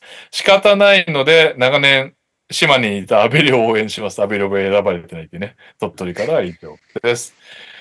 ということで、長かったですね、意外とね。この声行きましょう。教えて、にゃお先生えレギュラーメンバーとリスナーが一緒にファンタジーリーグでプレーするコーナーでございます。投稿がある？だってないもん。今週。今週確かにアップデートないっすよ。あります。あるんですね。お疲れ様です。船木です。はいウィーク17はオールスターブレイクでまだ終わってないので、今週はコーナータイトル通り、にゃお先生を筆頭にファミリーの皆さんに質問させてください。うんはあ。現時点で我がチームはムーブ数が19と、リーグで2番目に多いのですが、どの時期にどれぐらい使ってるといい感じみたいな基準ってありますか？本気でファンタジーに挑むのが3年目にして初めてなので、未だに残り期間に対するムーブ数の目安が分からず、どれぐらい動いていいものか悩んでいます。上級者の皆様には寛大な心で塩を送っていただければと思います。笑い。あと私事ですが、もうすぐ大学を卒業するので、社会人の先輩として学生のうちにやっておいた方がいいと思うことを教えてください。引き続き大切大学生なんだ。いや思いました。すごい若いですね。若い。いやー、だから俺らにね、今年ファンタジーのアドバイスを求めちゃダメでしょっていうね。ねえ、みんなプレイオフ圏外なんだから。そうですね。だから、結局、プレイオフに合わせてムーブ数持ってた方がいいよねっていうのはあるよね。あの、過去の遠い記憶から察するに、はいプレイオフに同じリーグっすよいた頃を思い出すといや、同じリーグだよ。もう今すぐなんだ30ムーブ使った方が僕はいいと思いますけどね。今すぐ。はい悪い、悪いアドバイスをしている。使えないからね。うんプレイオフになると、マジで、で出る選手、出ない選手っていうのがめちゃめちゃ大きくなってくるから、うん。そうですね。そこで最後、すごい動かないといけないっていう風になってくるから、何枠か残しといた方がいいよねっていうのはありますよね。真面目に答えると。そうはい思います。社会人の先輩として学生のうちにやっておいた方がいいと思うこと。遊ぶ。俺、海外旅行だな。ああ、間違いない海外ですね旅行とか。僕も海外旅行旅行は間違いないね。ねまあ、俺なんか行ってる方だけど、やっぱり長期の休みはね、一般的にはだいぶできなくなりますからね。うん。やっといた方がいいこととか、めっちゃ僕、あの、学生の子とかに聞かれるんですよ。僕一応あの、会社説明会的なの出たりするんですけど、そうなんだ。はい。マジで毎回遊べって言ってますね。うん。まあでも結局そこだよね。はい。なんか、まあ会社のこと、まあ会社に関連するようなこう、事業の知識とか身につけた方がいいですかみたいなこととか聞かれるんですけど、ああ、聞聞いてくるよね。はい。何を言ってんだ、お前。そんなもんの、なんか、学生のうちにつけたやつと、まあ多少はそりゃ役に立つんでしょうけど、別にそんな、すぐに即戦力として期待もされてないと思いますし。まあね、入ってからの方が身につくしね。いや、そうですよ。だから絶対遊んだ方がいいと思いますけどね。まあそんな方がいいは間違いないね。遊べなくなるから、ね。レオが就職経験があるかのように言ってたよね。確かに。就はい就活すらしてないからな。面白で面接だけ何個か受けたけど。まあでも海外旅行じゃないですか？なんか、はい、海外旅旅行行ね。ね違い絶対あと、代謝が、代謝がいいうちにバカ食いするとかね。まだ数年いけるんじゃないですか？カズマまだ大丈夫？僕まだ大代謝良丈夫くなってる。まあそうですね。でも、まあね3年前ぐらいの、あの、ダイエット当初あるじゃないですか。僕がなんか、バキバキになり始めた。はいあの頃よりかは、体重が落ちなくなってるのは事実です。あ、そうなんだ。はい。海ラーメン食う人、海辺であの、ぶっとい縄を振り回してた。はいあの頃と比べると、体脂肪率とかが、まあ体脂肪とか落ちづらいなとは思います。え、あれまだやってんの？あのトレーニングは。縄は最近海行ってないんでやってないんですけど、トレーニングはずっとやってますよ。偉い。だって僕、今日で1300、1440日ちょいぐらいですよ。あの、ダイエットア。クティビティみたいなやつ、はいはい。うんアップルウォッチのやつね。そうです、そうです。偉い。素晴らしい。はい。なんで、学生楽しんでください。確かにね。最後。N- NB 見に行った方がいいですよ。ああ。確かに。それはありだな。OKC せっかくな行った方がいいよ。確かに。OKC 行くの本当に OKC 試合を見る以外の何にもないと思います。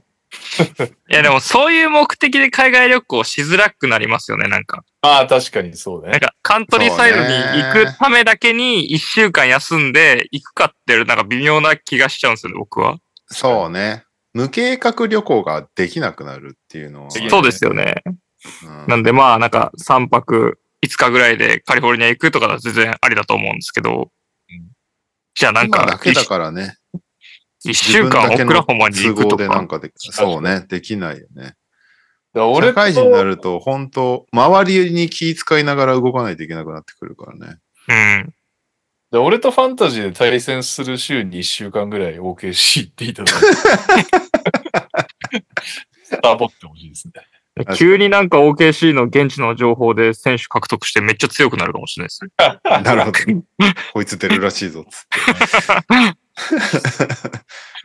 そういえば OKC、OKC で思い出したけど、オールスターの開催都市の基準がちょっと厳しくなったらしくてあ、メンフィスとかもう絶対ありえなくなったわ、確か。いや、もっと、花から期待しもともてないですけど。とね、気配なかったから。なんかこ、国際線がある程度飛んでないといけないみたいなのとか、飛行機がああ。一日何本ちゃんと飛んでないといけないみたいなのが書いてあって、メンフィスもう全部ダメじゃん、これって思った。見てて。まずホテルないからダメなんだけどね。そう、ホテルないし。でも、他のとこよりあるんじゃない？ホテル。そんなことない？ないでしょ。えー僕はメンフィスぐらいしか田舎知らないんであれですけど、あれである方なんですね。えだって有名なホテルが存在するじゃん、メンフィスって。ピピーボディだっけ？ウエスティンもありますよ。ウエスウエスティンはあれでしょ？あのアリーナの近目くの前の。はい。でしょ？あの、アヒルがなんか横断するやつは？はいはいはい。あれ、あれありますよ。名前忘れちゃいましたけど。なん、まあでもそれぐらいしかないか。二つしかなかった。そんなにね、大人数を収容できるイメージじゃないですよね。好きな街なんだけどな、メンフィ2回行ってるからね。ス。はい。というわけで、私たちは次のコーナーに参りたいと思います。私たちはじゃない。私たちのコーナーじゃないやつ一個挟んでいきましょう。俺がミナーだはいえーい。NTR メンバーが B リーグのスポーツくじウィナーを購入してその結果を報告するコーナーだったのですが、いろいろありまして、ネットラレルスクリームさんのコーナーになりました。お疲れ様。単体、単体になっちゃった。企画。単独企画、久しぶりですね。俺がウィナーだへ投稿です。先週はバイウィークでしたね。B2 のみの開催でした。前回の勝ちで調子に乗り、土曜日に一度やってみたかった全てのカードを予想してみようと思いました。おー、すごい。ただ、青森、千葉だけはオッズが大変しょっぱいことになっており、ベットせず、残り6カードに一口ずつかけました。うんそして、越谷、福岡の福岡15、19点差勝利で的中。1580円パックでした。すごいな。えー1カードのみの的中でしたが、なぜか調子に乗って日曜日にも3カードかけてしまい、こちらは盛大に外したため、結局この週はマイナス220円です。日曜日やめとけばよかった。トータルマイナス8180円となりました。やっぱり当たった時の嬉しさを大きく、もう少しこのやり方を続けてみたいと思っています。後悔することになるかもしれないのですが、点々点。その時は笑ってもらえる程度には負けないようにします。来週またよろしくお願いします。素晴らしい。ネト素晴ラらしいです。素晴らしい以外の感想がないです、ね。ありがとうございますと素あり晴らしいだけ。がとうございますだよね、本当にね。確かに。はい。というわけで、我々はこのコーナーです。ウィナーとは違うんだよ、ウィナーとは。え去年のウィナーの負けをメンバーが B リーグライブで取り返すコーナーでございます。はい。僕先いいですか？しょぼかったんで。はい。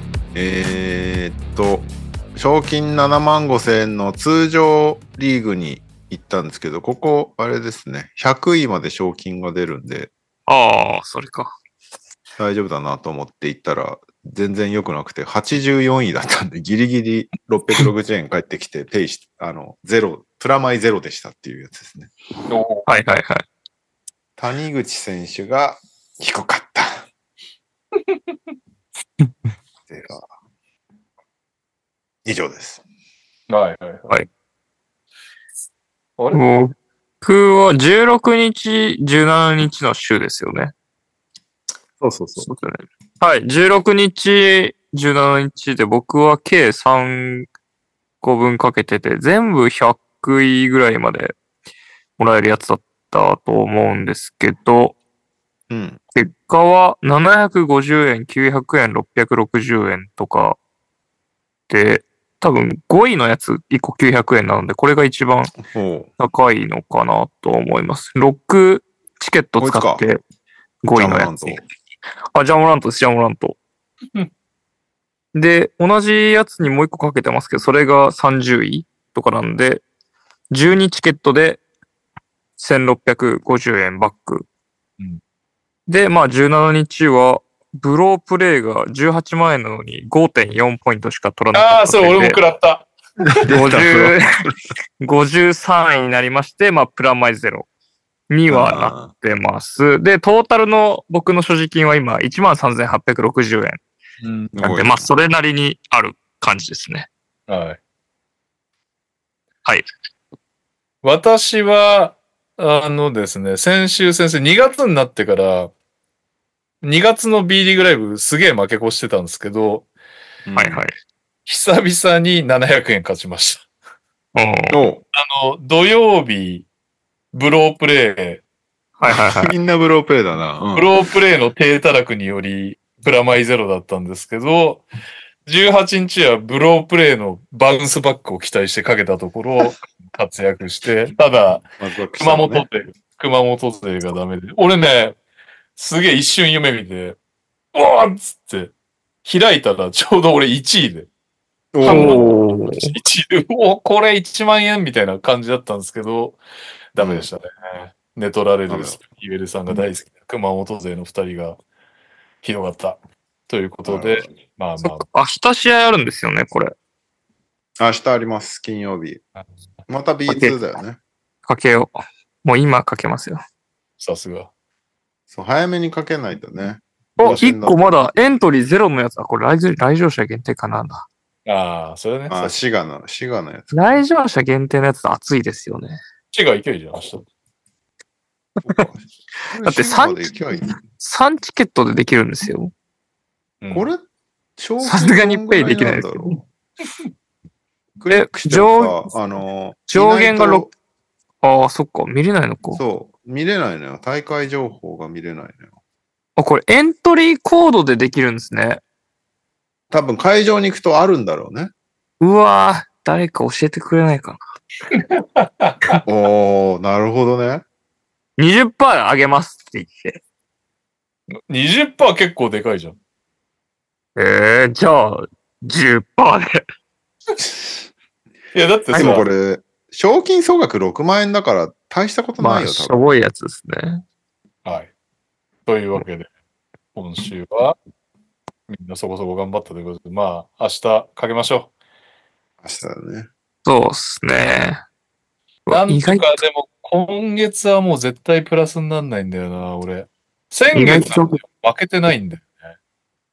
へすーごいな。まあでもマイナスになんなきゃなんでもいいや。あ、そうそう。だからアンケ前に負けてないからね。アンケート書いた？書いてない。書けよ。僕、普通に、あのー NTR 聞いてくださいって書きましたよ。おお、本当に書きました。聞いてほしいね。はい。聞いてほしいですし、やっぱ僕はご担当者の方と対戦したいんで。ああ、そうね。番組名までは出さなかったけど、どういう時にまた B リーグライブをやりたくなるっていう質問があって、はい。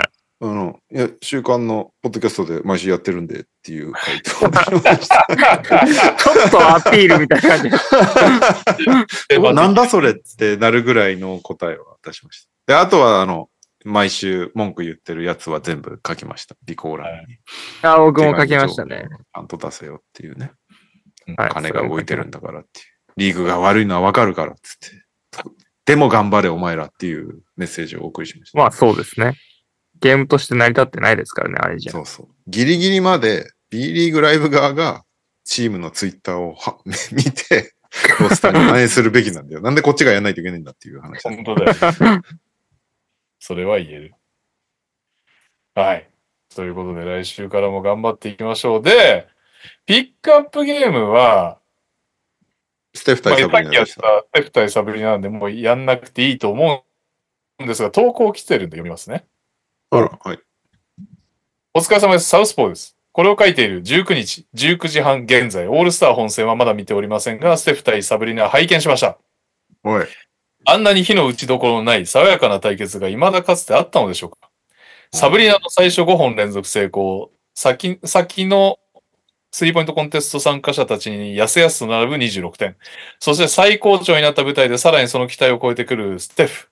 オールスターは近年ハイライトだけでいいかと思うことばかりですが、これは本当に楽しみでしたし、NBAC に残る1ページだと確信しました。拙い感想でしたが、皆さんはどうご覧になりましたか？来年以降、また別の形でサブリナを見れたらいいなと、個人的には思いました。うん、まあ、コンテストの一つの形としては本当に良かったよね。うん。いや、だからあれは本当にオールスターウィーケンドに対して新しい道筋を一個見せてくれたよね。うん。はい。うかサブリナがすごいっていうのが、うんアメリカだけじゃなくて、世界中に広まったのは良かったなと思います。ね。うんはい。というわけで、普通オタでございます。あれ？来週のピックアップは選ばない？もうありがとう。完全に忘れてた。やりましょう、来週のピックアップね。えー、い一応、ワウワウ放送だと、えー、サンズ・マーベリック。あ、はいはいはいはい。一応、日本対中国もありますよ。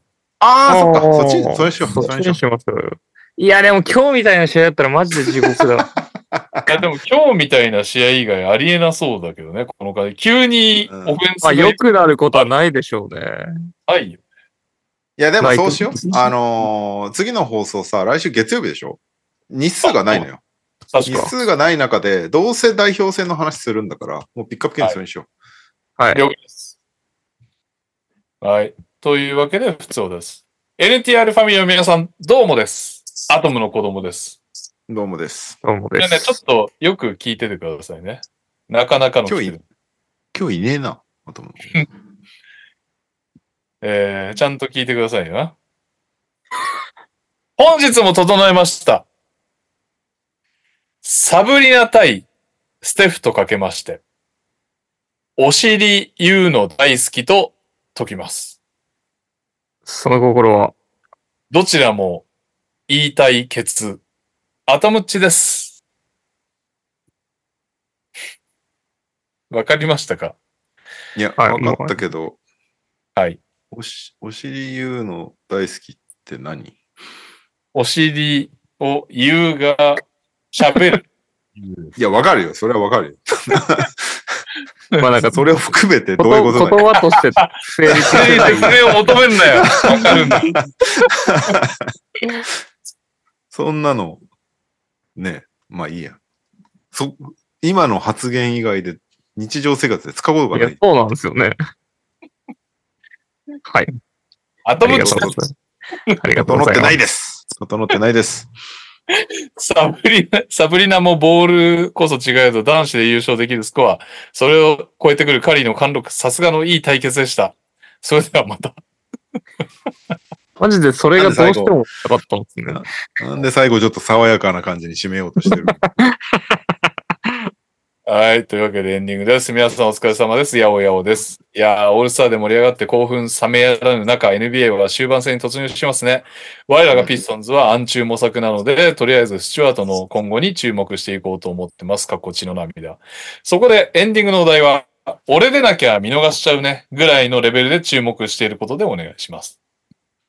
要するに小さいことで注目していることです。えー、あ、2個しかないですね、エンディング。お疲れ様です。サウスポーです。エンディングへの投稿です。先週から連日日帰りで遠くへ仕事が多くて疲れてきております。年々車で片道2時間以上になる現場に耐えられなくなり年を感じております。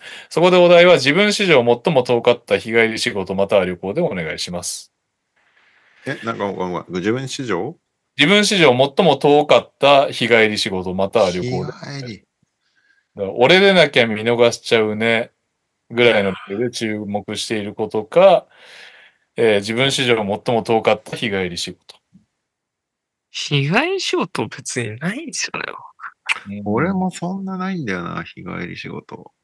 俺もないかな。まだ僕、俺じゃなきゃ見逃しちゃうねぐらいのやつは、僕は、トニさんもレオさんも絶対知らないだろうなっていうこと一個。しかも、まあまあ、なんか、注目してもいいようなことありますよ。おじゃあもうそれ、それは。ないエンディング向けのテンポじゃないですけど、あります。俺がじゃなきゃ見逃しちゃうねぐらいのレベルで注目していることね。俺じゃなかった。なんだろうな。ああ、絶対あるけど。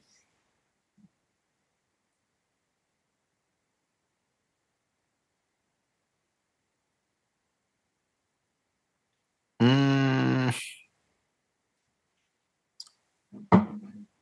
俺じゃなきゃ。俺じゃなきゃ、注目。あ